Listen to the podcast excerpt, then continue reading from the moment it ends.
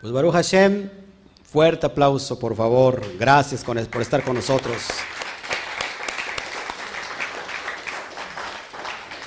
Bueno, estamos en la recta final. No sé qué pasó, de repente se me está como friseando mi, mi cámara y sería bueno volverla a meter, pero ya es demasiado tarde. Bueno, muchas gracias a todos por estar con nosotros. En verdad les agradezco. Estamos ya en la recta final del día de Shabbat. Y hoy nos toca una porción muy, muy profunda, llena de códigos. Y qué bueno que, este, que nos toca las tardes, porque nos vamos del Shabbat con esta energía especial. Así que gracias a todos ustedes por estar con nosotros. Y les saludamos a todas las naciones que se están congregando ya con nosotros. Eh, si estás en YouTube, como siempre, dale ahí me gusta eh, si no te has suscrito, suscríbete, activa la campanita de notificaciones. Si estás en Facebook, dale un me gusta, un, me encanta, un corazón así grandote y compártelo también por tus redes sociales y tus grupos de WhatsApp, te lo voy a agradecer. Y, coméntale ahí, por favor. Bueno, gracias a todos ustedes. Entonces, una vez más, eh, ¿por qué no damos, ya no hemos dado un fuerte aplauso, ¿va? Un fuerte aplauso, entonces.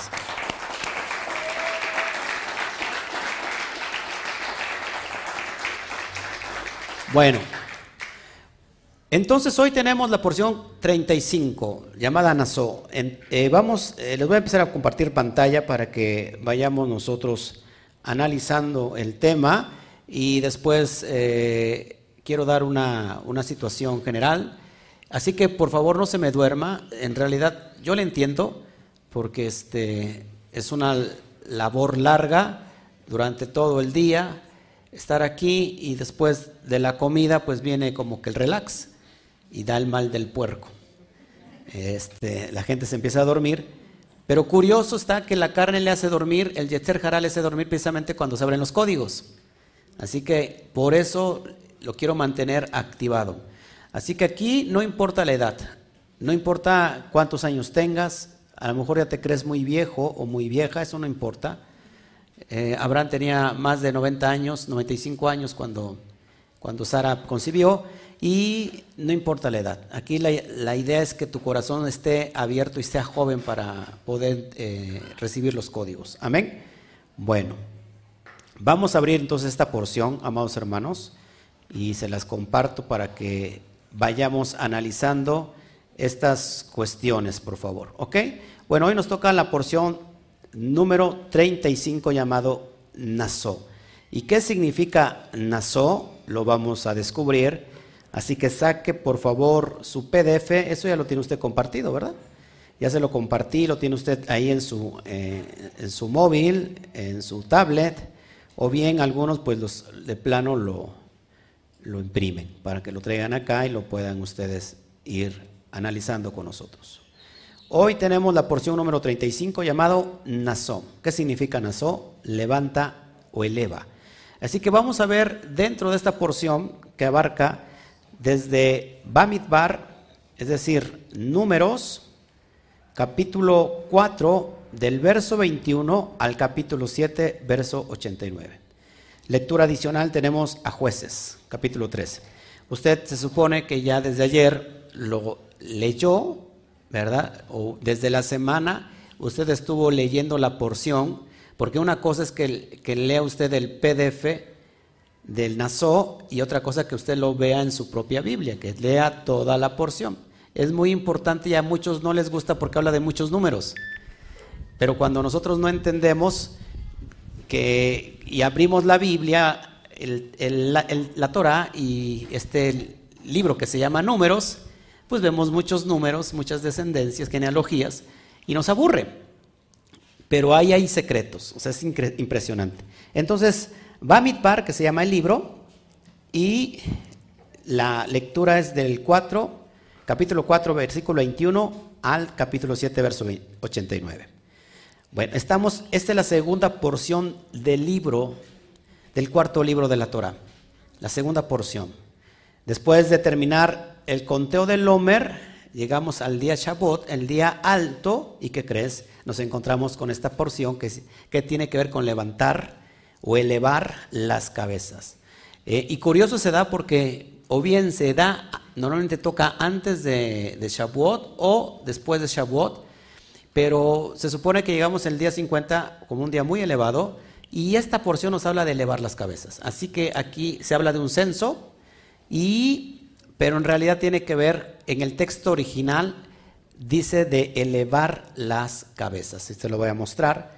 Así que vamos a, ver cómo inicia nuestra porción y dice Valledaber o Valledabar Adonai el Moshe Beel Aharón Lemor. Y habló el eterno Moshe y Aharón diciendo, Naso et Rosh, Naso et Rosh, Benei Kehat, Mitoch, Benei Levi, Le Mispejotan, Leveit Abotan. La palabra Naso et Rosh, que ves eh, subrayado en negro, significa levantar, levanta las cabezas. Esa es la, la forma como se traduce en el original, levanta las cabezas. Sin embargo, se ha traducido como levanta el censo, hace el conteo, formad el censo de los hijos de Kehat, de entre los hijos de Leví, por sus familias y por sus casas paternas. Así que aquí hay una alusión importante y vamos a abrir ya los códigos. Ya estas porciones de una forma quizás literal, de una forma remes, le hemos estado dando durante todo el año pasado, dimos esta interpretación. Quiero hoy que cada porción, porque se supone que usted ya la estudió desde hace un año conmigo, y si es nuevo, bueno, se, se supone que ya leyó la lectura correspondiente de la semana y que ahora viene a escuchar la interpretación. Tiene que haber primero que nada un hambre por cada uno, de cada uno de nosotros por querer saber qué hay dentro de cada código. Porque ese código no lo busca usted, no lo busca su Yetzer no lo busca su carne, no lo busca su físico, lo busca su alma. Solamente un alma aquí dijo amén, las otras son desalmadas. Son personas desalmadas que no tienen alma, que están viviendo solamente del Yetzer Así que, amados hermanos, estemos pendientes de todo esto. Ah, hace un rato hablábamos del mundo espiritual, de cómo se gesta el mundo espiritual, de las cuestiones de los Shedin, de los demonios. Hasta luego se activó el hermano Ezequiel, dijo espiritual y volteó a verme. Sí, porque nos llama mucho la atención esto. Ahora, precisamente estamos hablando del mundo espiritual porque hay códigos. Y si nosotros no sabemos entender el mundo espiritual, si nosotros no sabemos codificar el mundo espiritual, si nosotros no sabemos interpretar el mundo espiritual, ¿cómo vamos a meternos al mundo espiritual sin conocerle? Así que cada, cada cosa que abrimos, cada código que abrimos, nos va a arrojar luz a fin de que nuestro cerebro sea expandido, nuestra vasija sea expandida. ¿Queremos permanecer con un cerebro reducido o queremos avanzar con un cerebro ensanchado? Esa es la pregunta que nos tenemos que hacer. Si luego que yo no vengo con esa hambre de aprender, porque se los digo muy honesto, em, eh, sin faltarle el respeto, me puedo equivocar, porque todo mundo se puede equivocar. Yo veo como que a mucha gente que viene como que diciendo, pues tengo que ir el Shabbat porque tengo que ir. Porque ya me comprometí con el Padre y pues ya ni modo, ya, ya cambié de día, ahora es sábado. Y como que, como que vengo a cumplir y con la misma me voy, pero yo ya cumplí, para que me vaya bien esta semana. Creo que tenemos que cambiar el chip porque así no es. Si usted no viene y que cada Shabbat no tiene el propósito de ser elevado, usted no está cumpliendo con la Torah. Porque se está quedando enano.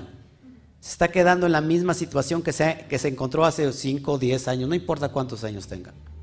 Entonces la idea aquí, que conforme se abren los códigos y hay alguien que los ala, hay alguien que está demandando, entonces esa energía baja.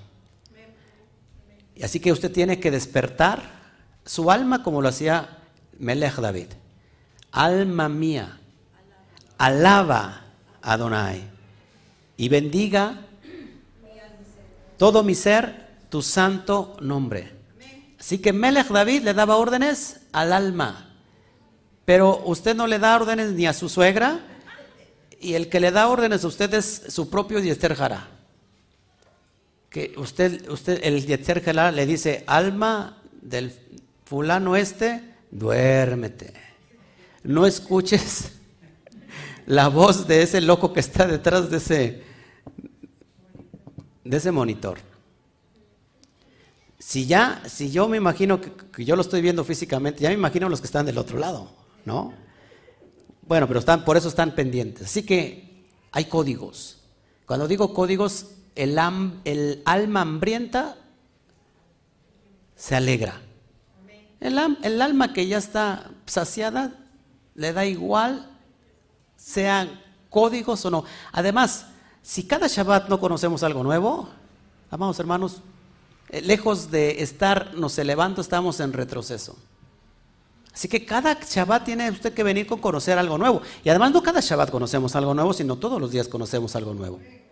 simplemente aquí nos venimos a vaciar. Yo en este caso me vengo a vaciar de lo acumulado, porque mi vasija tiene que estar llena a partir terminando este Shabbat. Si no, no puedo nosotros seguir avanzando.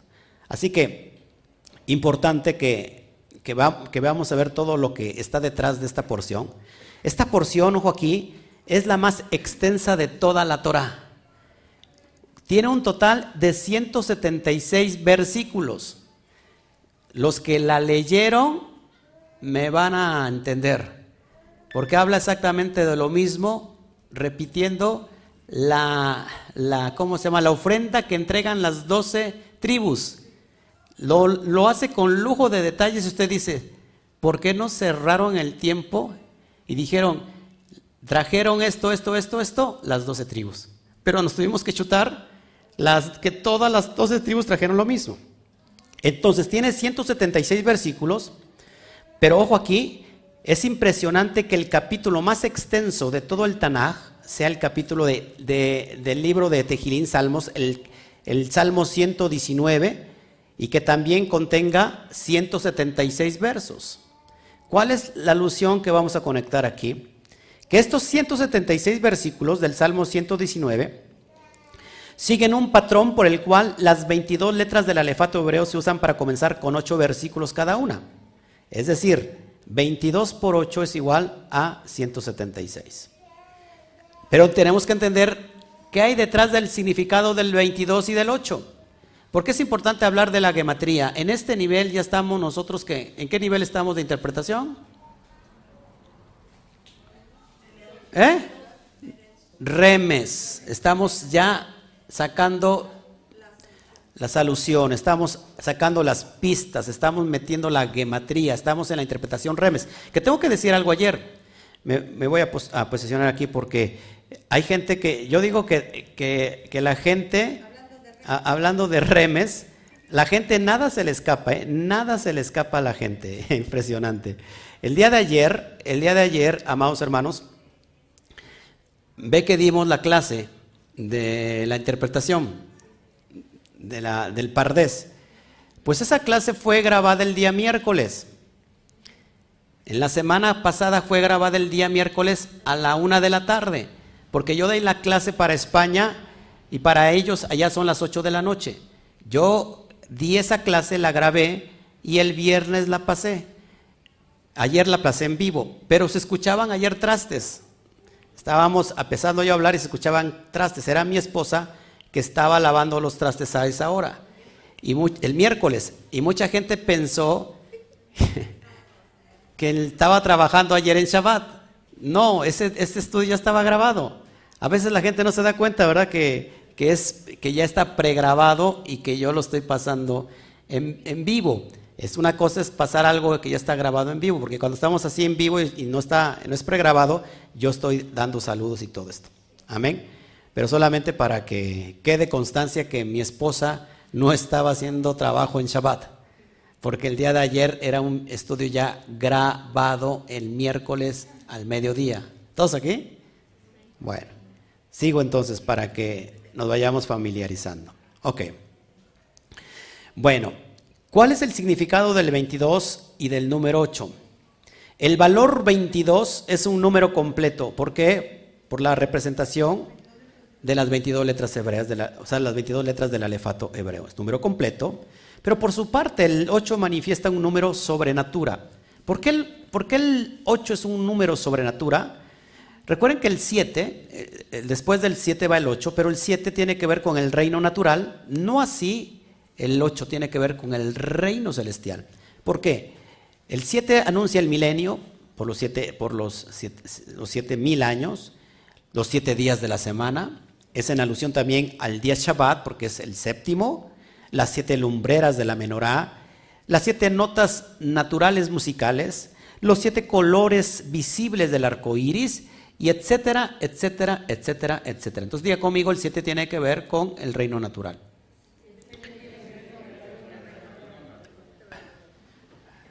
De repente me espantaron, dije, wow.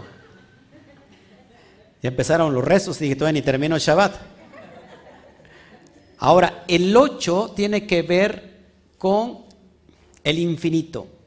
El 8 representa, número uno, nuevos comienzos. Tiene que ver con la eternidad. ¿Por qué con la eternidad? Porque después del, del, milenio entra el, el, los mil, el, octavo siglo, el octavo milenio, eh, ¿sí? Y ese es el reino de la eternidad. Por eso el 8 se, marca como un 8 al revés. Es, como es el infinito, es decir, no tiene principio, no tiene fin. Pero el 8 también está conectado con integridad. Porque acuérdense que en el día octavo, según la Torah, se presentaban todos los niños delante de Hashem para realizar la Brit Milá. ¿Qué es la Brit Milá? La circuncisión. Así que cuando el Eterno se le aparece en, Génesis 17 y se le, presenta como el Shaddai, ya estoy hablando de códigos, ¿eh? Espero que su alma empiece en realidad a, ser transferida a los Shamaín. La lógica está conectada a la tierra.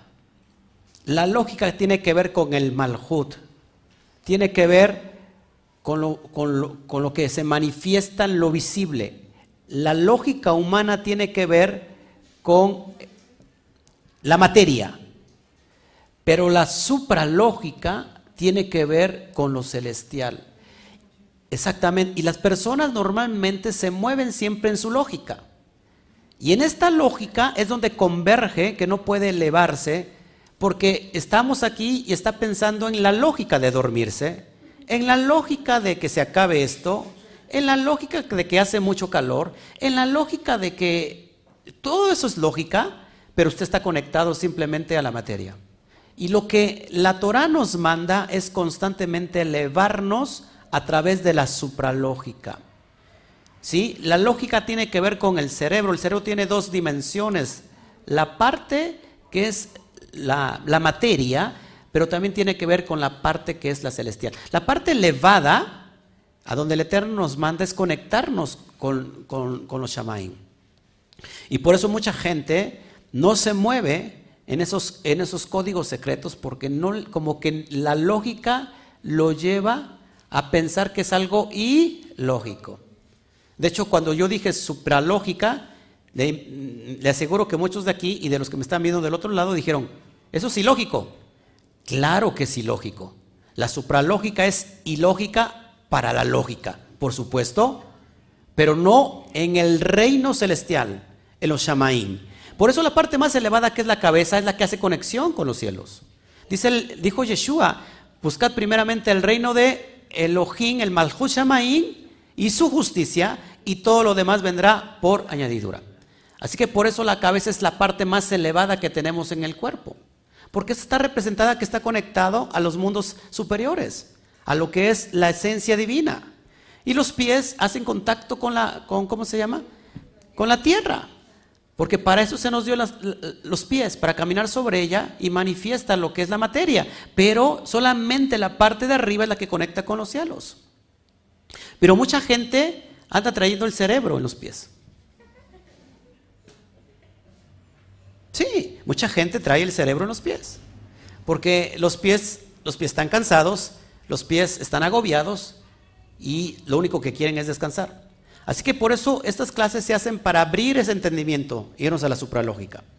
Así que el 8 representa estos nuevos comienzos y tiene que ver con integridad, porque cuando el Eterno se le presenta a Abraham, capítulo 17 de Génesis, se le presenta como el Shaddai, y ella hizo un código. Que ese código ya lo he hablado muchas veces. Y que ese código tiene que ver con la circuncisión. Pero lo importante que le dice tamín cuando le dice, camina delante de mí y sé íntegro. La palabra íntegro es tamín. Y también significa completo. ¿Cómo podemos ser completos en, en Hashem? Descubriendo los códigos. ¿Cómo podemos ser completos en Hashem? Descubriendo los códigos. Pero cuando usted le vale gorro los códigos, usted no es completo en Hashem. ¿Cómo podemos hacer tikkun? ¿Cómo podemos hacer arreglos de nuestra vida conociendo los secretos? Los secretos son los que nos elevan. El alma necesita de códigos para ser elevados constantemente. Yetzer Hará necesita de emociones nada más. Y entonces se, emociona con que escuchen un mensaje emotivo que te saque la, no sé, la lágrima. ¿Saben por qué Ruperto solamente le sale una lágrima? Es un código que después lo voy a develar. Ruperto lloraba, pero le salía solamente una lágrima. Eso es impresionante, ya después lo digo. Pero, basándonos en lo que estamos hablando, amados hermanos, que tenemos que entender que si nosotros nos, somos capaces de abrirnos y conectarnos con la esencia divina, a ver, todo lo que fluye en la materia es para bendecir a los Benei Elohim. De hecho, de hecho, la materia tuvo que ser gobernada por el hombre. Pero resulta que el hombre abusó de esa materia. ¿Por qué? Porque perdió todos los códigos. Entonces cuando tu alma busca elevarse por medio de los códigos, está haciendo ticún. Pero como a la carne le gusta solamente escuchar muchas cosas emotivas que les, que les puedan ayudar solamente para el proceso momentáneo, se cierran a escuchar códigos. Porque saben, el código requiere mucha responsabilidad. Porque cada vez que se abre un código, se supone que se está abriendo a la, estás abriendo a la conciencia de ese código. Y luego ese código te trae una responsabilidad. Por eso mucha gente no quiere los códigos. ¿Por qué? Porque no, les, no le interesa mucho como que la... ¿Cómo es la palabra? El compromiso. Es decir, muchos quieren andar solamente de mano sudada con el Eterno Solamente quieren noviar con el Eterno, pero de casarse no, porque entonces casarse nos lleva a un mayor compromiso. Entonces, en este momento, por eso el día octavo tiene que ver con integridad, con ser completo. ¿En dónde somos completos? ¿En dónde somos completos? ¿Y en quién somos completos? En Hashem. Somos el, hechos de dos materias impresionantes. Shamaín y tierra. Adán tiene que ver con Dam de sangre, eso hace referencia al alma, el alma que sopló a Kadosh Baruju, y la parte de Adamá tiene que ver con polvo de la tierra. Así que por eso nosotros tenemos esa conciencia de querer buscar y buscar y buscar la verdad, porque esa parte divina que el Eterno puso en nosotros es la que busca elevarse constantemente. Cuando nosotros entendemos que solamente en la tierra nosotros estamos para manifestar la gloria de Akadosh Baruju, entonces estamos conectando con la esencia divina. La parte que, que, nos conecta con los cielos, que es lo revelado, es lo que nos lleva a tener propósito en la tierra. Pero mucha gente pasa de largo este proceso porque no lo entiende o no lo conoce. Así que, amados hermanos, por eso es importante que usted, que su alma, que usted ordene a su alma y que le diga, sabes que hoy, hoy quiero que tu alma aproveches este momento y este tiempo. Porque yo no sé si usted quiera seguir en el, lugar que está. Yo no. Yo quiero seguir elevándome. Amén. Ok, por otro lado, la gematría de la palabra Naso, que es Nun, Shin, Aleph, nos da 351. Pero esto es bien importante que además la primera frase con que da inicio esta porción, que es de Naso et Rosh, que significa eleva las cabezas, que esto simplifica, ojo aquí con, con que, que cada letra de la palabra Rosh, cabeza, la vamos a sustituir por la siguiente letra en el alefato y vamos a elevarla para que nos dé esta alusión. Es decir, después de Rosh, sigue una letra y lo vamos a estar elevando. porque esta cuestión es de elevar. La letra que sigue a Reish es Shin. Después al Aleph es Bet y a Shin es Taf. Entonces, al elevar la palabra Rosh, obtenemos la palabra Shabbat. Shabbat. La parte más elevada del hombre es la cabeza. Shabbat. Así que estamos hoy en esta dimensión profética, en esta corriente que nos está llevando a elevarnos constantemente. Amén. Sigo. Así que de manera sorprendente el valor numérico de Nazó, que es 351, es exactamente la mitad de Shabbat, 702. Estamos ya en la gematría y dando todos los pormenores que tiene que ver con el remes. Así que, amados hermanos, por eso es importante que en, estos tiempos que estamos recibiendo esta porción es de elevarnos constantemente. Aquí, claro, se trata de un censo, se trata de contar los familiares de la tribu de Leví, pero en realidad es, habla de un solo personaje. Y ese personaje cuando lo aplicamos en el sentido SOT, ¿qué es la interpretación SOT? ¿Qué es, ¿Cómo se traduce en los SOT? Secreto oculto. ¿Y, ¿Y cómo aplicamos el SOT? ¿Cómo es la aplicación de la interpretación SOT? Cuando lo aplico a dónde? A mi vida, a mi alma. Así que, amados hermanos, este es el tiempo de elevarnos. Estamos aplicando la, la cuestión de, del SOT. Como ya había dicho, esta porción nos habla también con pero con lujo de detalles de las ofrendas que otorgaron cada una de las doce tribus con motivo de la inauguración del Mishkan. Aquí hay un secreto. Aquí hay algo que está implicando el alma. Doce tribus y un Mishkan. ¿Se acuerdan que Rab Shaul decía que nosotros somos el? El Mishkan. Y curiosamente es un Mishkan móvil. ¿Por qué móvil? Recuerda que eh, era constantemente movido. La gloria de Hashem se elevaba y daba señal de que tenían que desarmar el Mishkan y caminar conforme el Eterno iba diciendo. Qué curioso que nosotros nos movemos para aquí y por allá. Y este Miscán somos nosotros, fíjate, esto es importante. Este Sot que está, que a mí me estoy investigando todo esto, y nuestro cuerpo, nuestro cuerpo está dividido en 11 sistemas. Todo nuestro cuerpo está dividido en 11 sistemas.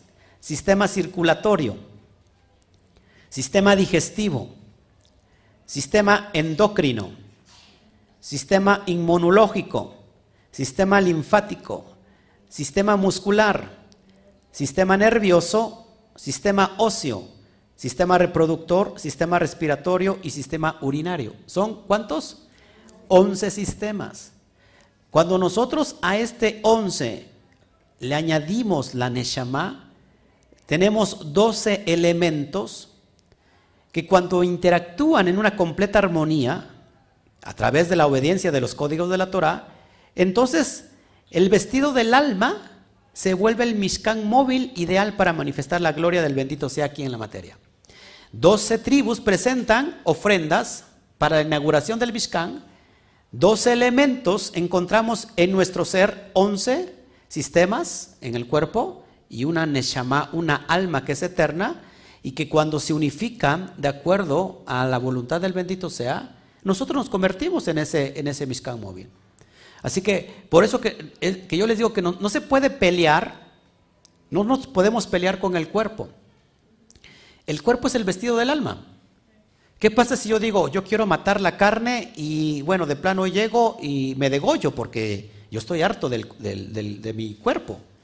Pues tu alma no va a tener donde reposar. No sé si me explico. Y ahí cometes una transgresión porque te has quitado la vida. Así que tenemos que encontrar ese nivel y ese equilibrio. Eso es lo importante de, estar escudriñando la Torah en el sentido Sot. Porque aquí tenemos que buscar eh, el equilibrio, ni a la derecha ni a la izquierda. Y cuando hay ese equilibrio y esa armonía, acuérdate que entonces todos tus miembros están integrados para el servicio de Hashem. Pablo decía, presenten sus miembros como santos, agradables delante de Hashem. Ese es vuestro culto racional. Así que entonces el, la Neshama se relaciona con todo su sistema que tiene el cuerpo, con los sistemas que tiene el cuerpo, se hacen un nejate, hacen una unidad y entonces se entregan completamente al bendito sea para cumplir los propósitos aquí en la tierra. Así que cuando una persona puede estar pasando por algún problema en su sistema, ya sea nervioso, ya sea circulatorio, cualquier sistema que te menciono ahí, es porque entonces el Eterno está trayendo una corrección y tenemos que, aprender a, tomar esa oportunidad de componer esa área y entonces poder elevarnos todos juntos. ¿Cuál es lo ideal aquí? Que cada uno de nosotros esté delante de Hashem íntegro. Cuando hay esa presencia, estamos delante de Hashem íntegros, entonces no hay enfermedad.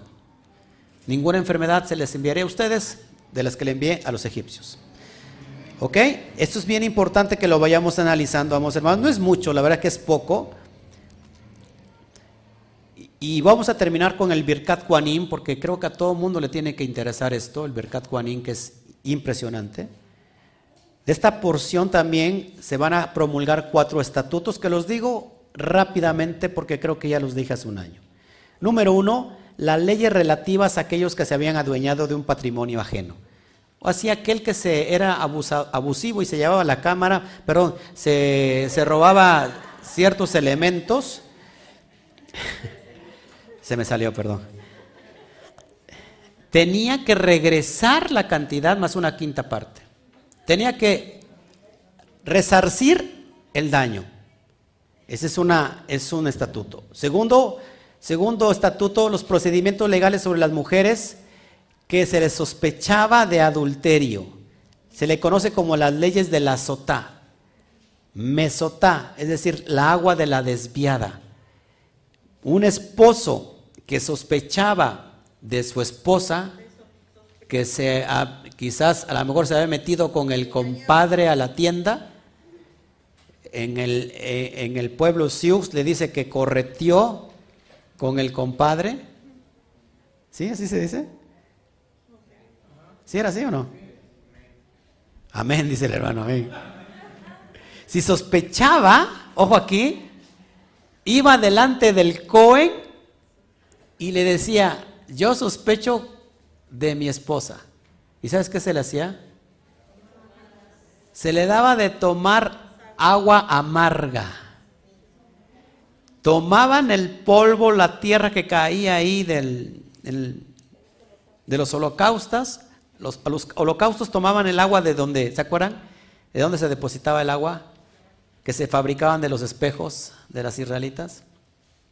El abacro tomaban el agua y mezclaban con ese polvo que ya tenía tiempo ahí, lo revolvían y se le daba de tomar a la mujer.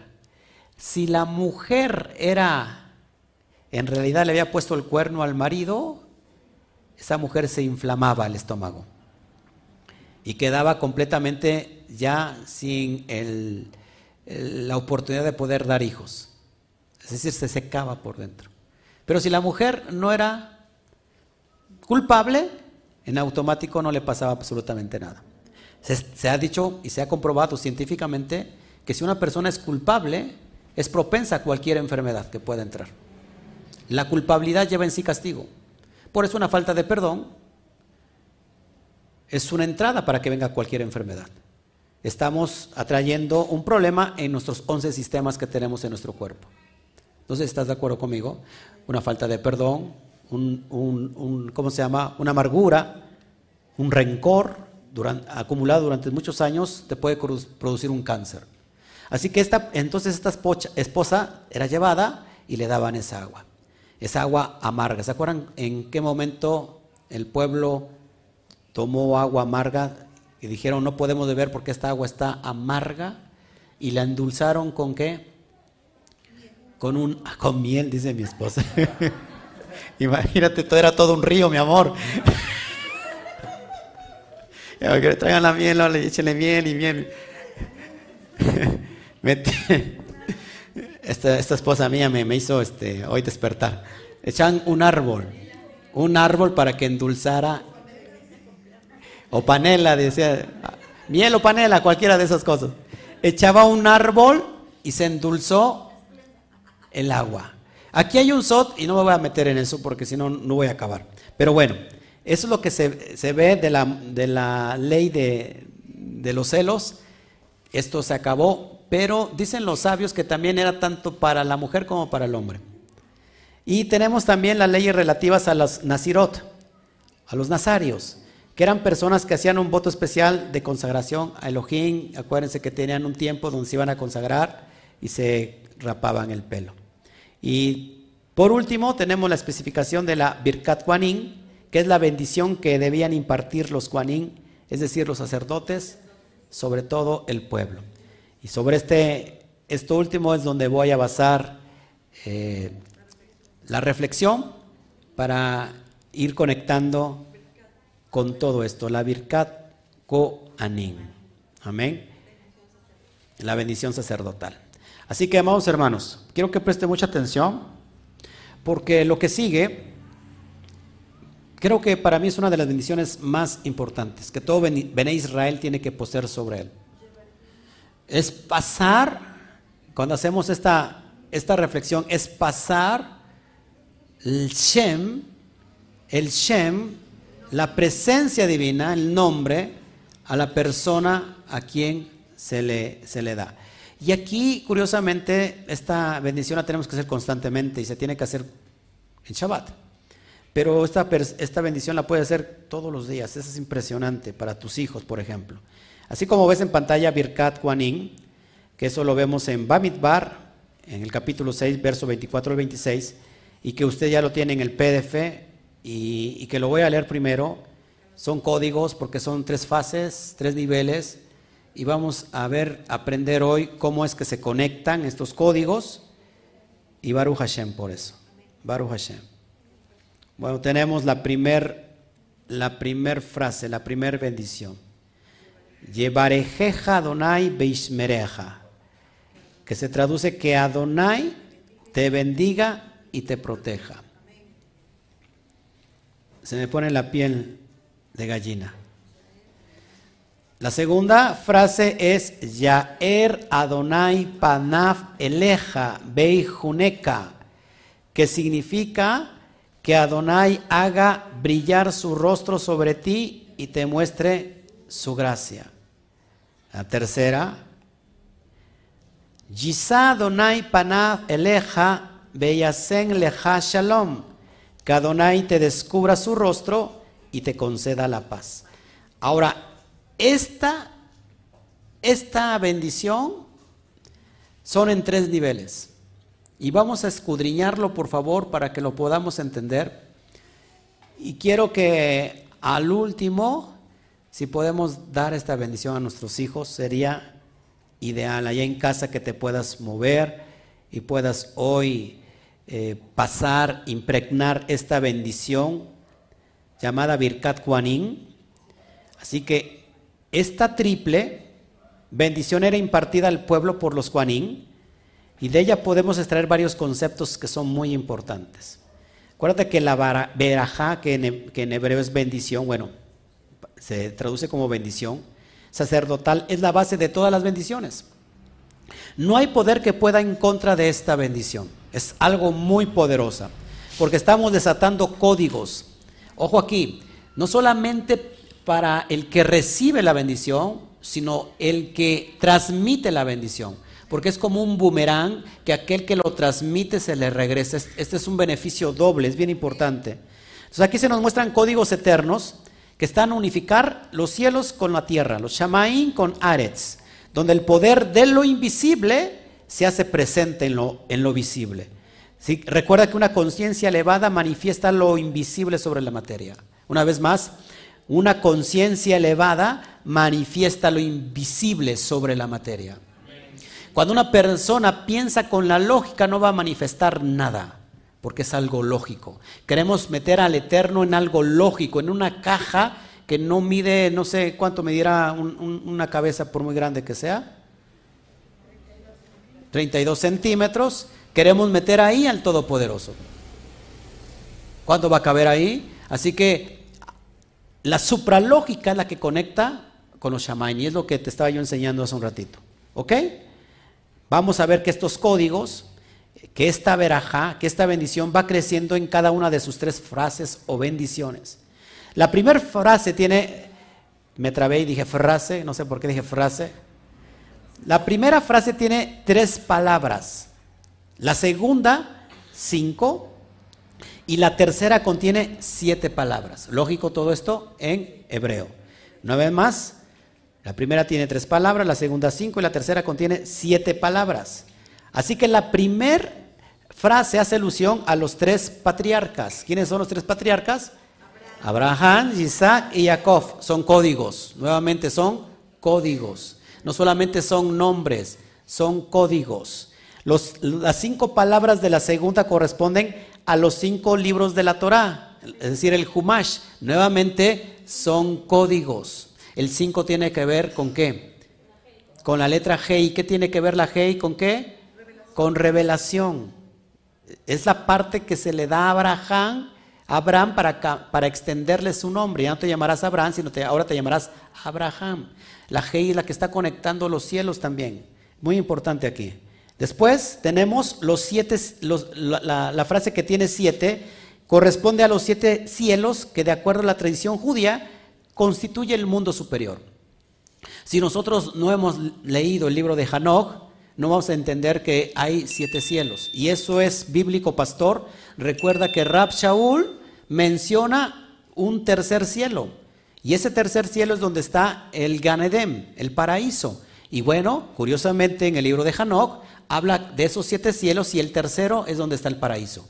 Así que es bien importante que vayamos conociendo toda la cosmovisión judía que está alrededor de lo que es la, Biblia. ¿Ok? Entonces, de acuerdo a esto, es decir, que cuando nosotros damos esta bendición, esta veraja, por ejemplo, a nuestros hijos, se realiza en el mundo espiritual una onda expansiva que alcanza no solo a ellos, sino a los hijos de nuestros hijos, y a los hijos de nuestros hijos, y a los hijos de nuestros hijos. ¿Por qué? Porque sembramos en su cementera y ahí se establece el poder de esta bendición. ¿Dónde están los varones? Tóquense los varones aquí, esta parte de aquí. Ahí está la cementera. Esa cementera, desde ahí, tu niño recibe esa bendición. Amén. Así que también Birkat Kuanin abarca, dos conceptos que en nuestra mentalidad aparecen como opuestos. Fíjense, lo material y lo espiritual. O sea, ¿por qué pensamos que lo material o lo espiritual no se lleva con lo material? Si aquí se, y nosotros formamos parte de, lo material y lo espiritual. ¿Y por qué estamos formados de dos partes? Es para unificar. Es un secreto nuevamente. Es un código. Si fuimos hechos de, de, de tierra y de cielos, es que solamente nosotros podemos unificar los cielos en la tierra. Solamente el ser humano tiene la capacidad de unificar los cielos y la tierra. Las aves, los peces, se hicieron de la materia.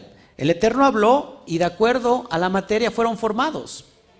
Pero el ser humano fue creado de la sustancia divina. Eso es importante. Entonces, vamos a ver por qué. ¿Por qué se oponen entre sí? La primera bendición, la primera frase que dijimos, es un código de prosperidad material. Para una persona sádic, ojo aquí, lo material en sí no es lo primordial, en el hecho de querer recibir más, sino el deseo de otorgarse más a través de qué? De la sedaca. Cuando un sádic sabe que el Eterno lo provee materialmente, es para qué? Para que él pueda dar más sedaca. La segunda bendición va a un nivel más elevado porque hace un yihud, que es un yihud, una unión entre la luz y la misericordia que vienen de Hashem. Enganchamos esa misericordia, enganchamos esa luz que están bajando directamente de Hashem. Esa es la segunda parte cuando mencionamos la segunda frase de la bendición. Moshe Rabenu, después de descender de Arsinaí, tras recibir la Torah, su rostro, dice la Torah, que brillaba de una manera sobrenatural. Esto es por el efecto de la intimidad con el Creador. Así que cuando se dice que el rostro alumbre sobre nosotros, que el, que el Eterno haga resplandecer su rostro sobre nosotros, esto va a pasar si nos, estamos, si nos mantenemos muy cerca de Él. Cuanto más estemos apegados a la luz, más vamos a brillar. Amén. Por eso el Eterno mira al humilde de cerca ¿Cómo mira al, humilde? De cerca. Así que es en este proceso que nosotros vamos creciendo y que somos como esa lámpara.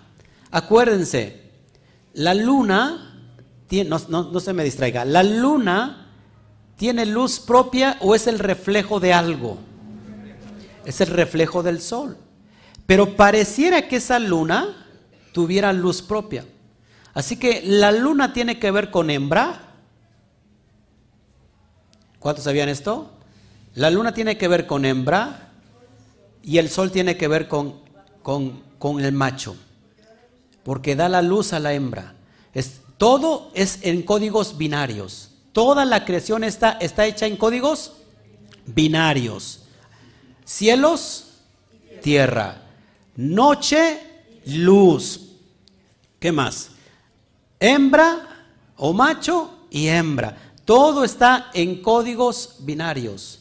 Así que por eso siempre tiene que haber una hembra o tiene que haber un macho y una hembra. La hembra es la receptora. El macho es el que da la semilla. Por ejemplo, la lluvia tiene que ser, en este caso sobre la tierra, ¿cuál sería? El macho. Y la tierra recibe la semilla y la hace germinar. Así que es bien importante que vayamos entendiendo todos esos elementos. Las mujeres por naturaleza tienen la capacidad de recibir, porque son mujeres. Por eso la mujer es más elevada en el sentido espiritual. Usted, usted ve que normalmente la mujer, no es en todos los casos, pero mayoritariamente la mujer es más elevada que el marido.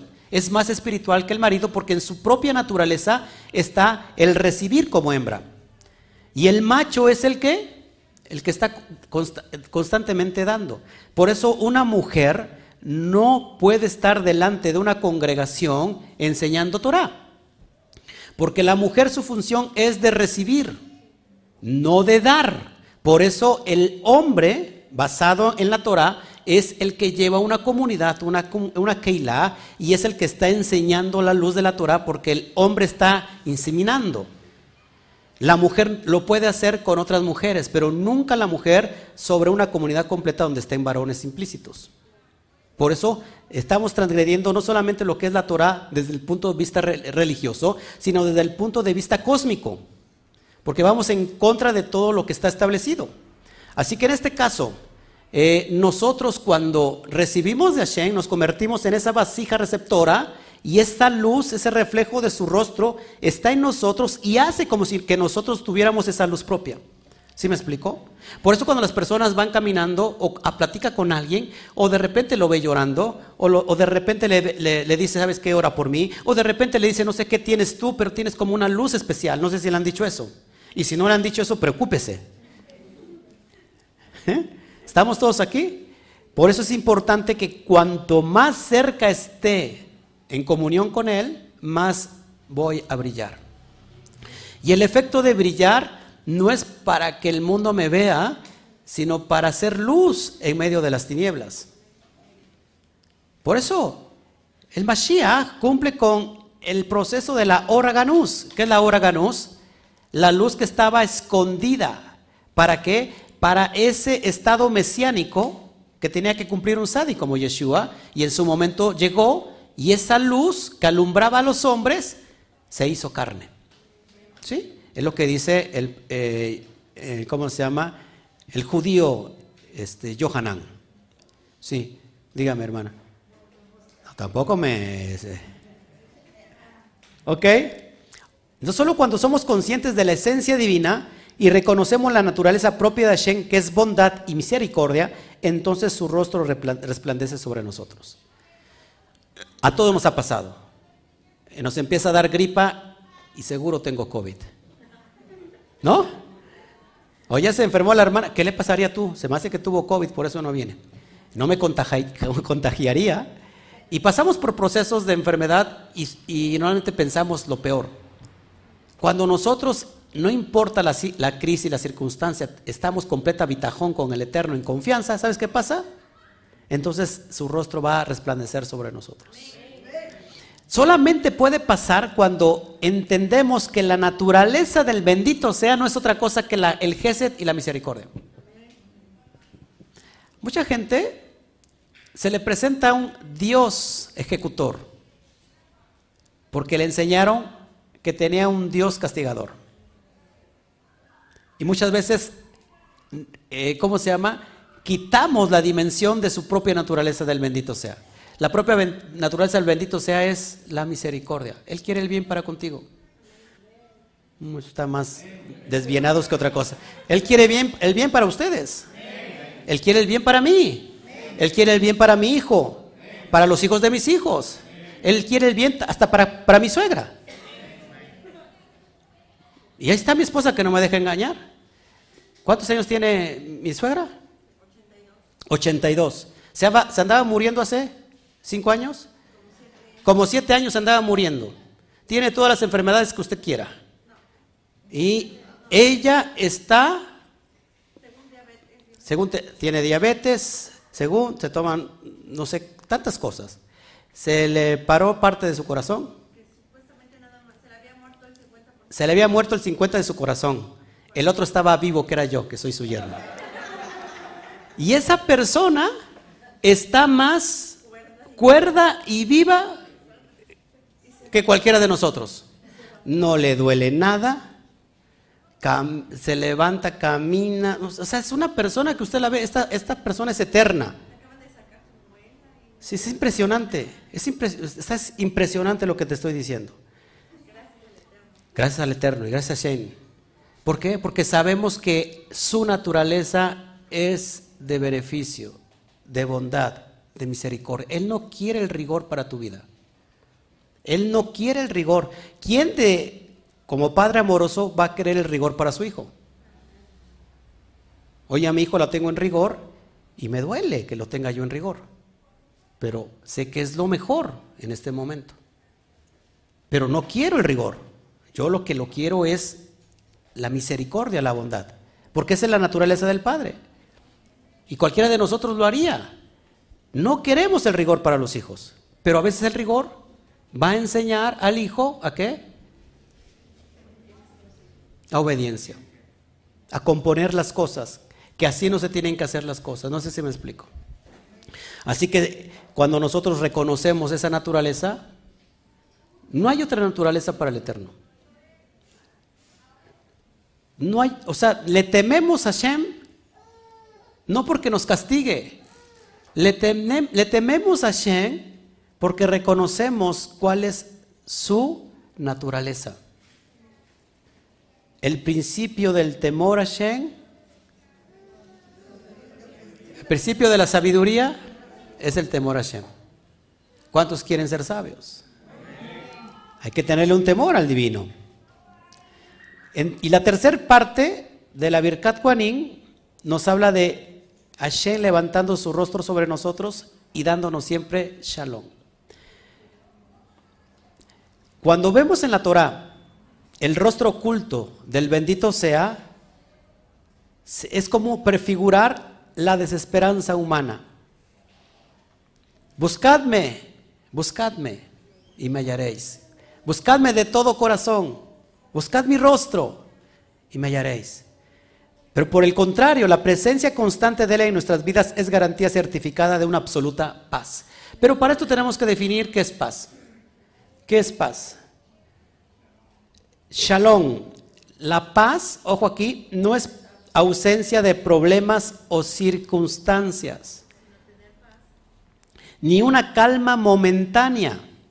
Shalom es una tranquilidad en nuestro interior, una paz profunda, un equilibrio mental que, suele, que solo puede provenir del eterno mismo.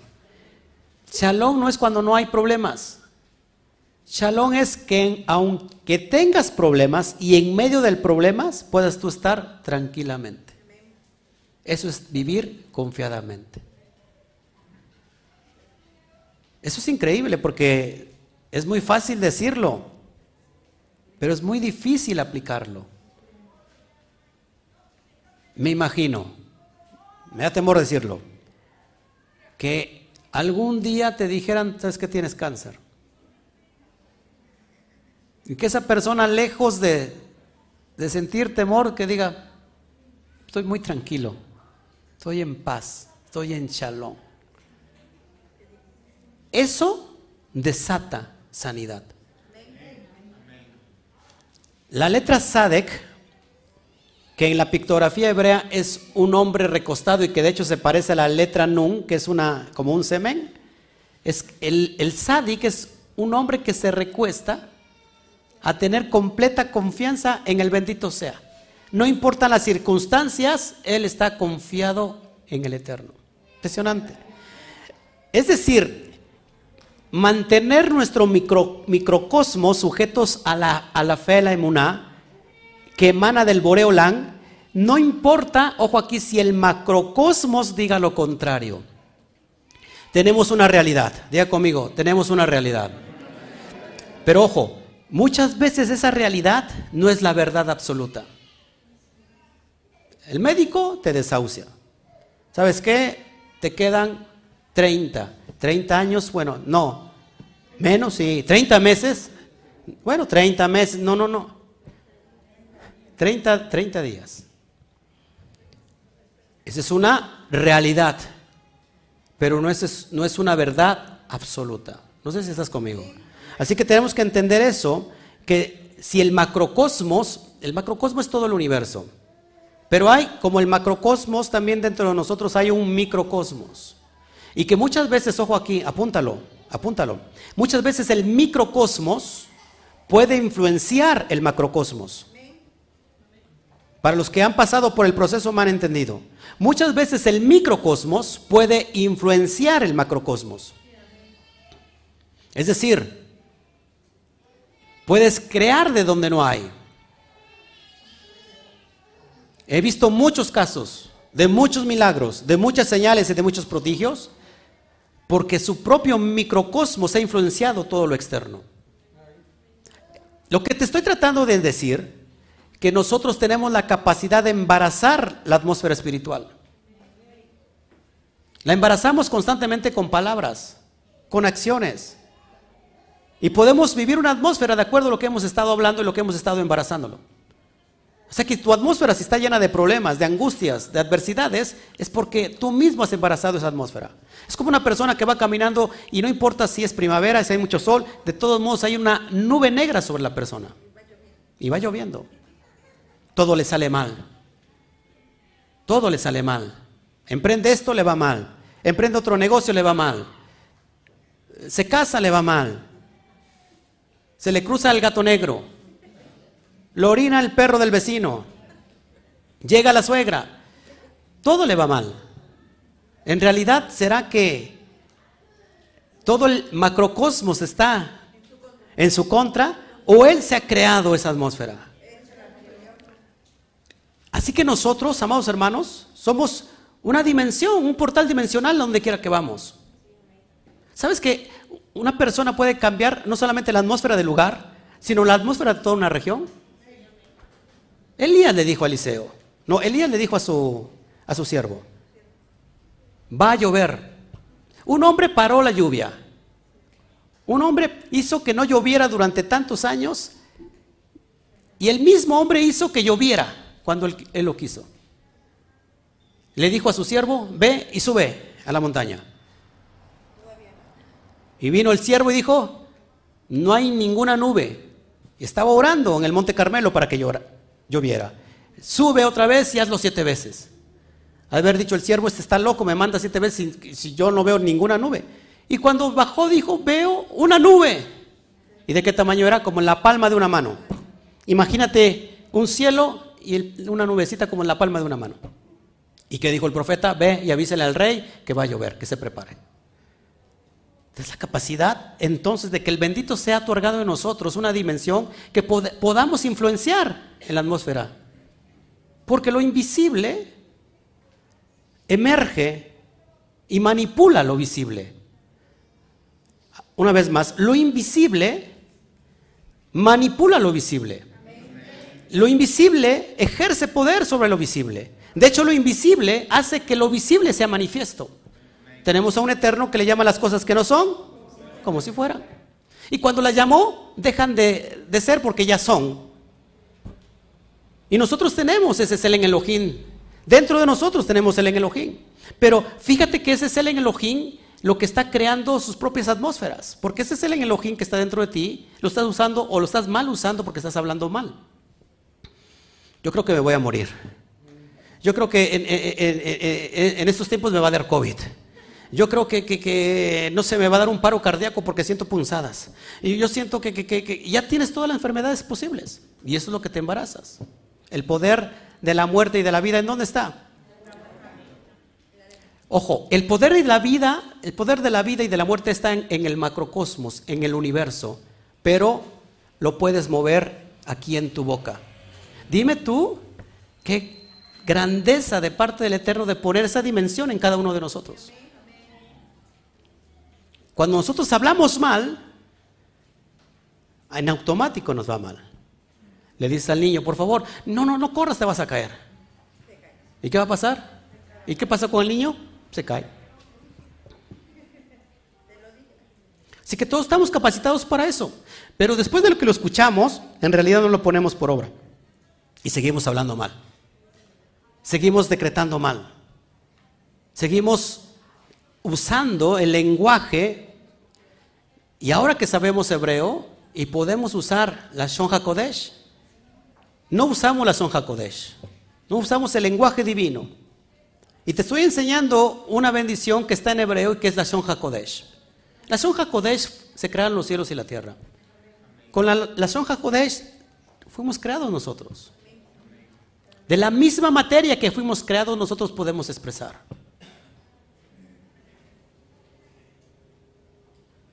¿Estás de acuerdo conmigo? Bueno, entonces el chalón es en él, es él en su divina esencia, como lo afirman los sabios en el Midrash, según Bamidbar Rabá 11:18. Dice, varios nombres, varios nombres posee el Todopoderoso según su atributo. Uno de ellos es Shalom. Un fuerte aplauso. Baruch Hashem. Baruch Hashem. Bueno, si no tienes tú el PDF en, ¿cómo se llama? no te ha llegado, te lo puedo hacer llegar. Ahí está la, la, ¿cómo se llama? Lo que, lo que hemos estudiado de esta bendición. Yo quiero hoy hacer este, este acto profético, amados hermanos. La primera frase tiene tres, palabras.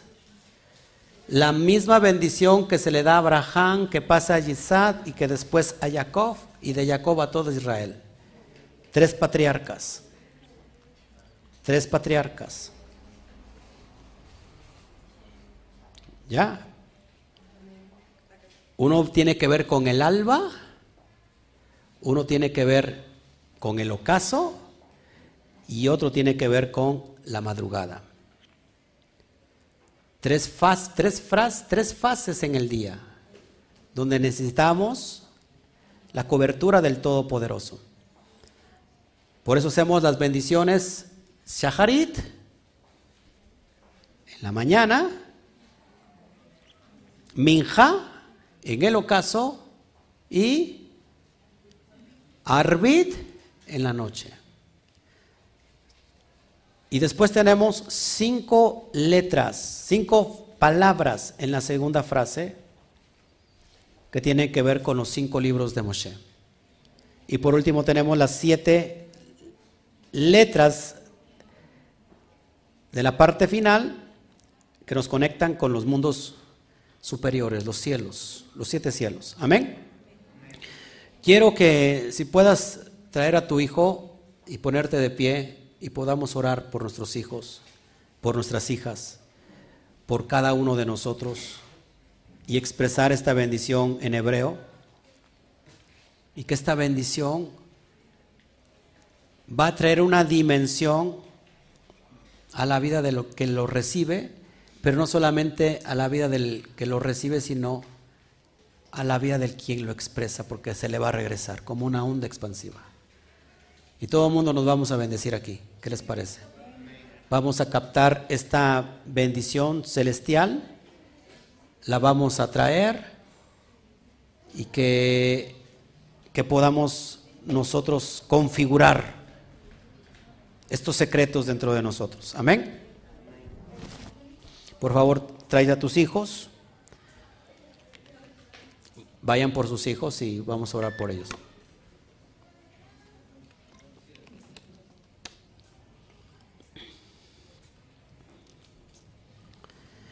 Gracias a todos por estar con nosotros. ¿Qué es la cementera? La cementera es la parte donde el varón, el semen, exactamente, el semen.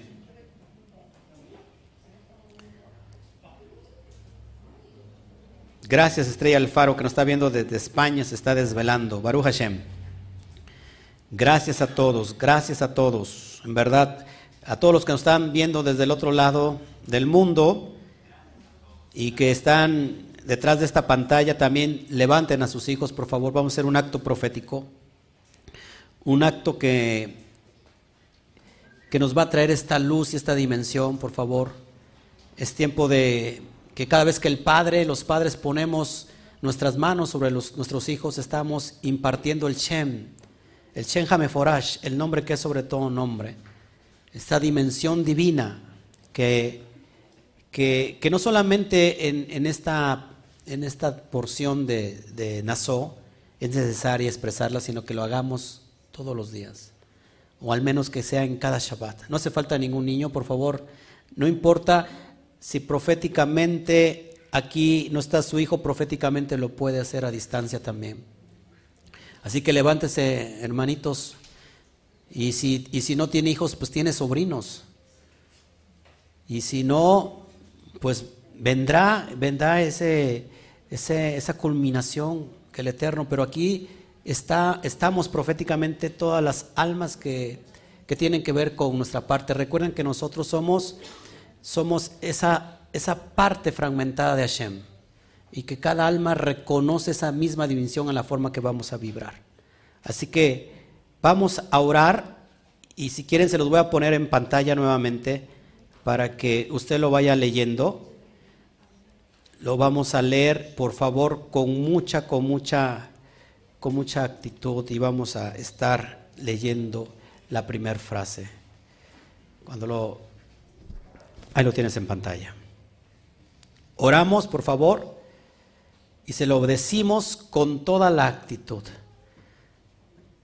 nuestros hijos, los hijos de nuestros hijos, nuestros nietos, nuestros bisnietos, nuestra familia cercana, nuestra, nuestra familia que amamos, nuestra familia que queremos, nuestros familiares que todavía no han llegado, pero que proféticamente están hoy aquí con nosotros y también están del otro lado de la pantalla.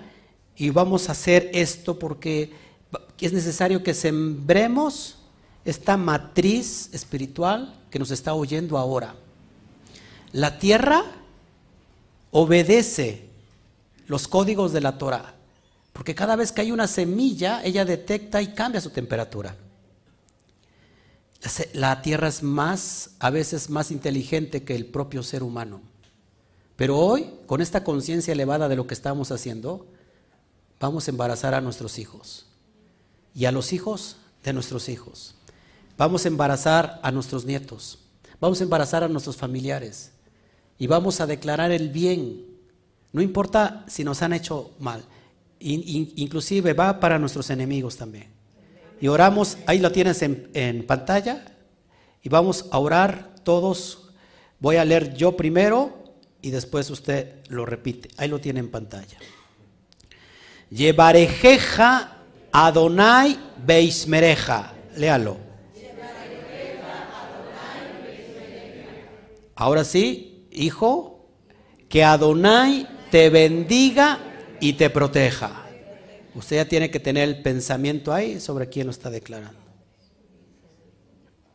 Segunda frase. Yaer Adonai Panaf Eleja Beijuneka.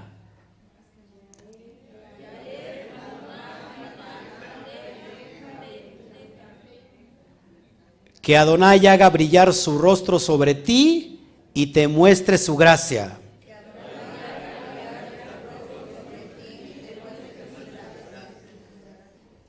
Vamos con la tercera parte, por favor.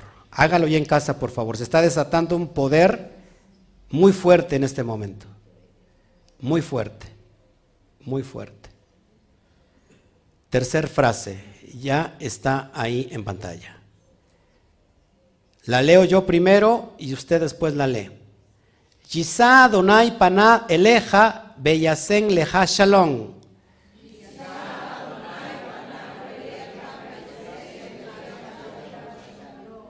Que Adonai te descubra su rostro y te conceda la paz.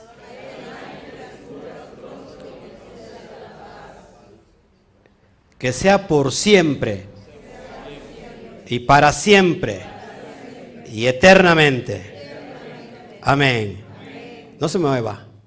Toque por favor los riñones del, del, señor que está de rosado, por favor. Toque a alguien sus riñones. Toque a alguien sus riñones un hermano o cualquier hermano, Padre, de una manera sobrenatural. Oramos por esa parte. No sé qué me quieras mostrar que está en los riñones, que no están funcionando bien, de una manera que traigas luz a la, a la vida de este varón y que los propósitos por lo que está aquí, Padre, hoy los hay en ti, solamente en ti, en ningún hombre solamente en ti, Padre. Que hoy esta luz que se está abriendo, una luz poderosa, penetre hasta la vida de este varón y puedas mostrar, papá, y puedas traer esa luz, esa sanidad en esa parte de su cuerpo físico. Te doy a ti toda la gloria, Padre, por todo lo que estás haciendo. Levante las manos porque siento que fluya este aceite divino. Yo estoy, yo creo que está fluyendo algo aquí ya. Gracias, Padre, por lo que estás haciendo, porque lo, que, estás, lo que está sucediendo en este momento. Si alguien está sintiendo algo ahí en, su, en sus manos, algo está pasando ahí. Gracias, Padre, por el alimento, por la vida de nuestros hijos por la vida de cada ser que amamos, por nuestra propia vida, por darnos high, por darnos la vida, papá, a través de estos elementos poderosos y estos códigos que hoy nos estás enseñando, papá, para que podamos nosotros elevarnos, para obtener una vida de éxito, de propósito y de bendición delante de ti, papá, para caminar sobre la tierra y sojuzgarla pero sojuzgarles para traer el propósito, para manifestar tu presencia, tu gloria aquí en la tierra. Haznos como esa luz que se necesitan las naciones, esa luz que tiene que brillar en medio de las tinieblas, papá. Te otorgamos nuestra vida. Te otorgamos, Padre, este tiempo maravilloso. Te otorgamos, Padre, que nos estás elevando hoy nuestra cabeza a un estado dimensional, poderoso y maravilloso. Recibe todo el honor, recibe toda la gloria y recibe toda la alabanza. Amén, amén y amén. Dele un fuerte aplauso. Puede sentarse. Puede sentarse. Bueno, si hay alguien, si alguien tuviera alguna duda, pregunta antes de irnos, con gusto. Gracias a todos, gracias a todos. Si hubiera alguna duda, revisen el chat. Ya antes de despedirnos.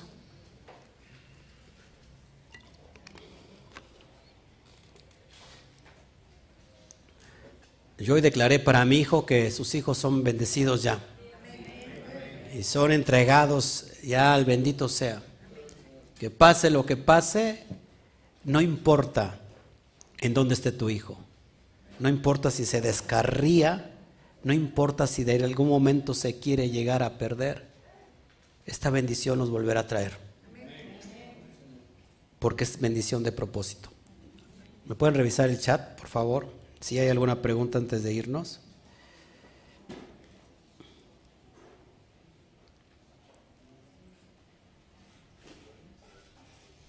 ¿No?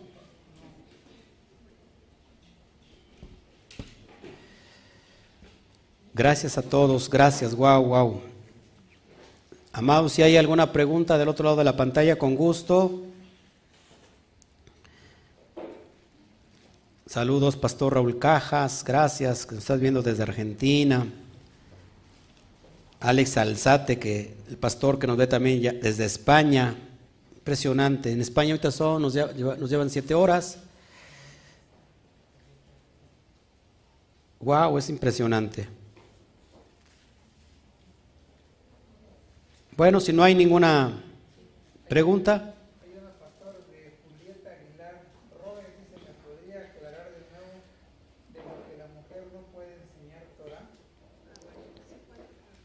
Bueno, nuevamente, son personas nuevas y tienen muchas dudas.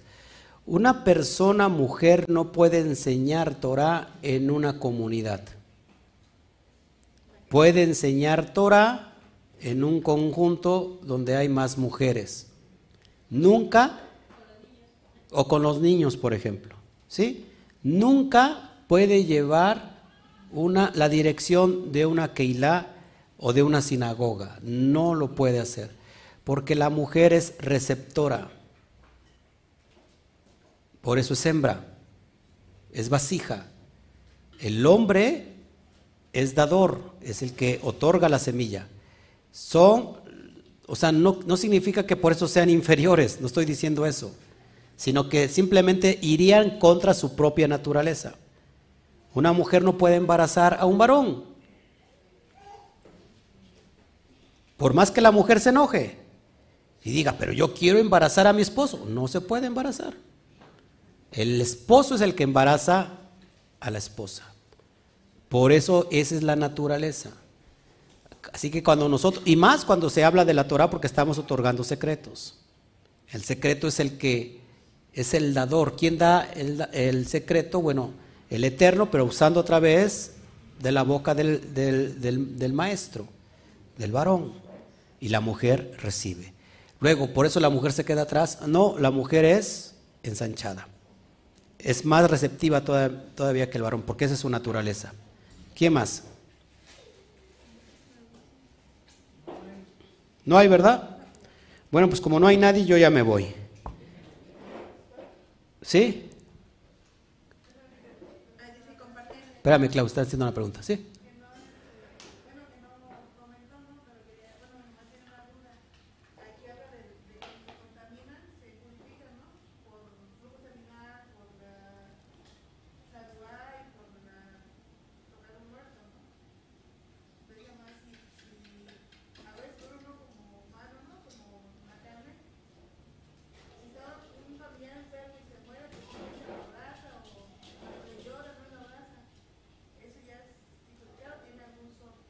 SOT, porque lo que, lo que nos contamina al tocar a un difunto es que la muerte va en contra de la vida.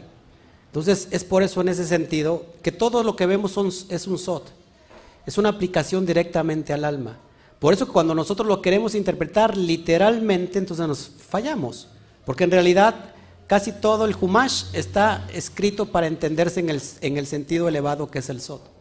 La muerte es impureza. Y la muerte está haciendo alusión al mundo inferior. Por eso eh, que en, la, ¿cómo se llama? En la mística se cree en un árbol de la vida y se cree en un árbol de la muerte. Es por eso en ese sentido. Pero no tiene nada que ver con el sentido que tú lo estás diciendo. Pero sí, por ejemplo, cuando se muere alguien, un familiar, se tiene que enterrar en ese día ese mismo día. Si no como en Estados Unidos que los mantienen congelados y pasan días y días, ¿no? Aquí es inmediatamente hay que, y no porque nos queramos deshacer, sino que así lo así establece en la Torah, porque la, la, muerte trae impureza, es por eso que nosotros estamos purificándonos constantemente. está prohibido cremarse, pues la, Biblia habla de que hay que llevarlos a la tumba. El polvo regresa al a la tierra y el, espíritu regresa al, Padre que lo dio. Pero mucha gente quiere ayudar al Eterno y dice, pues de una vez se lo adelantamos hecho polvito. Y no estamos aquí para ayudar al Eterno, ¿no? El Eterno tiene sus procesos y tiene su, su propia naturaleza. ¿Alguien más? Compartir en su casa, por supuesto que tiene que compartir. O sea, lo puede hacer, está con su familia, pero lógico se rige por su cabeza, que es su, su, su esposo. Aquí, por ejemplo, Connie dice que sí ella puede enseñarle a su esposo. Eh, lo ideal es que sea enseñado por, por un varón, pero sí le puede decir, mira, es por aquí, es por allá, y el esposo tiene que abrirse para que de donde está recibiendo Connie, que se supone que es de nosotros, bueno, pues que su esposo se pueda acercar a, nosotros y yo lo pueda estar compartiendo con todo gusto. ¿Qué más?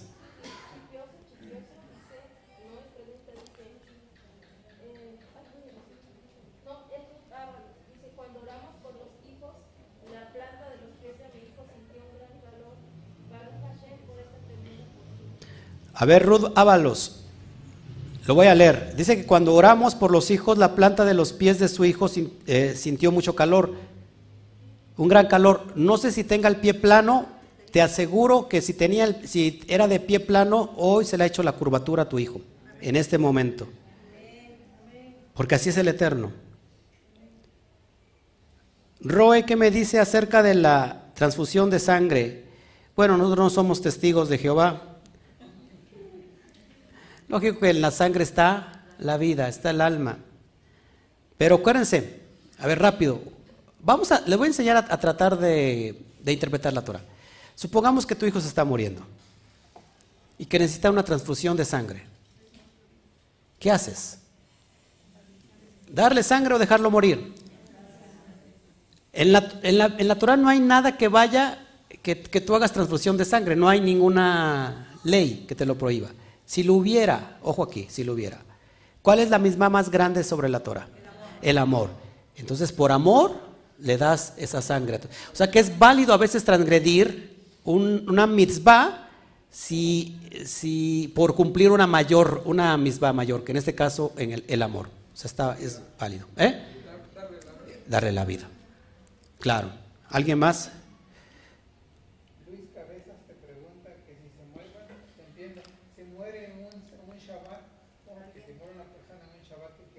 Ok, buena pregunta. Si se muere una persona en un Shabbat, bueno, Shammai dijera, pues ahí déjelo y ya terminando el Shabbat lo enterramos. Es lo que diría Shammai. Gilel dijera todo lo contrario. Pero vamos a decir qué, dijo Yeshua. Yeshua lo dijo muy claro. Yeshua puso la parábola que si cuando le hizo el bien a una hija de Abraham y le dijo, ¿por qué transgredes el Shabbat? Estás trabajando. No se puede orar en Shabbat por enfermos. ¿Está escrito en la Torah? No. No está escrito que no se, puede, no se debe de orar. Pero les dice, si tu animalito cae en un hoyo y porque es Shabbat, ¿lo vas a dejar morir o lo sacas? Lo sacas. Se debe de hacer el bien en Shabbat. Hay personas que me han dicho, pastor, no voy a ir al Shabbat porque sabe que se me enfermó una persona y quiero ir a orar por ella no sé, a lo mejor siento que está terminando. Yo que le digo, ves y haz el bien.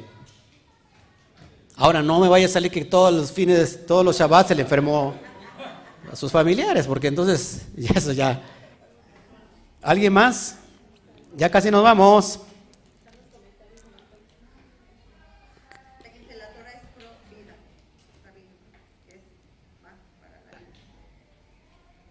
Ojo aquí, miren. Dice, revisamos la planta de los pies de mi varón Gabriel y se le hizo el arco en la planta. Dale un fuerte aplauso a Shem.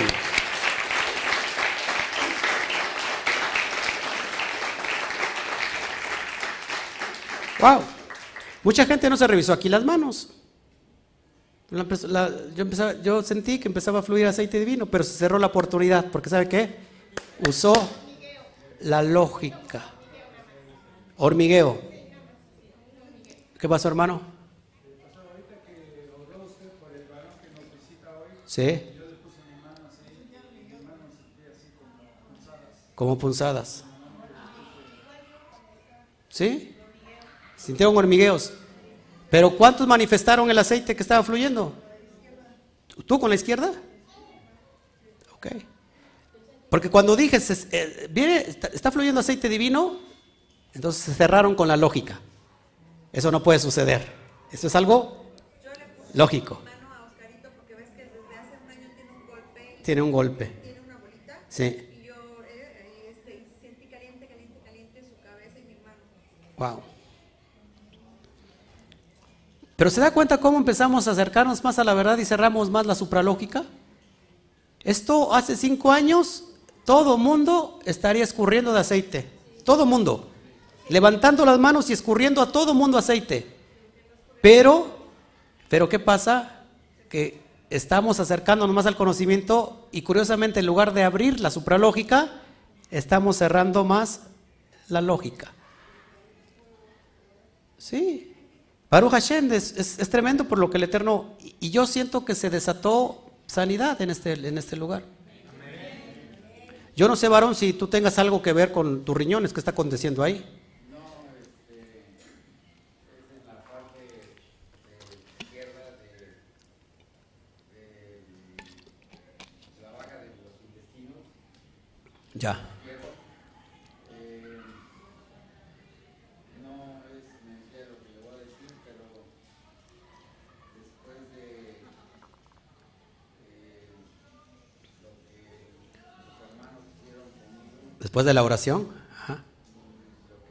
de lo que iba a ocurrir. Sí.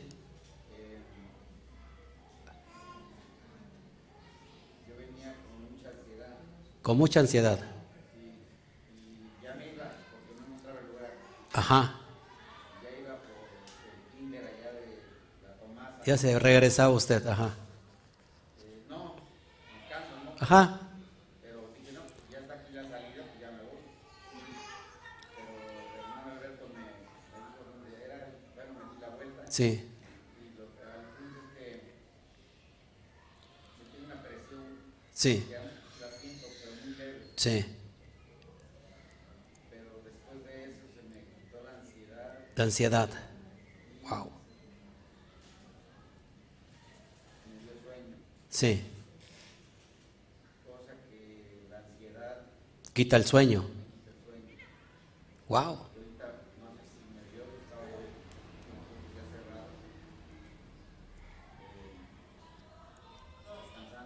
Y ahorita vamos a empezar con el proceso de liberación. Yo digo, porque, no sé por qué está conectando los riñones el Eterno, ¿Usted hace de color amarillo? ¿O hace normal?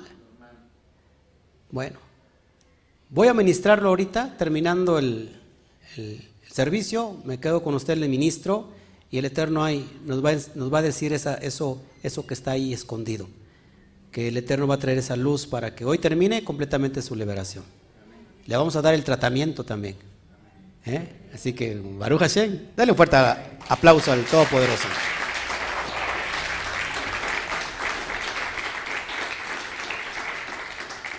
Sí, dice, dice Rudávalos, tremendo. Fue esta bendición, pues, porque las letras severas, eh, eh, ¿qué poder hay en ellas? Por supuesto. Yo me sentí caliente, dice, y vi luz con, ojos cerrados y sentí sanidad. Baruch Hashem, porque eso es lo que estamos sintiendo. Mucha gente nos cerramos a la supralógica. Y bueno, que el bendito sea siga haciendo todas las cosas que debe de hacer. Amén.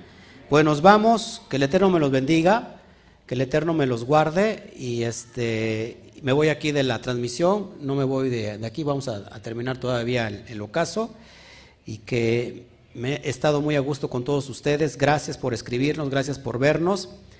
Y si nos puedes enviar una foto de tu hijo eh, con el pie ya hecho curva, este Ruth, te lo voy a agradecer para ponerlo como evidencia real y fidedigna de que el Eterno sigue hoy tan vigente como, como siempre. ¿Qué pasó?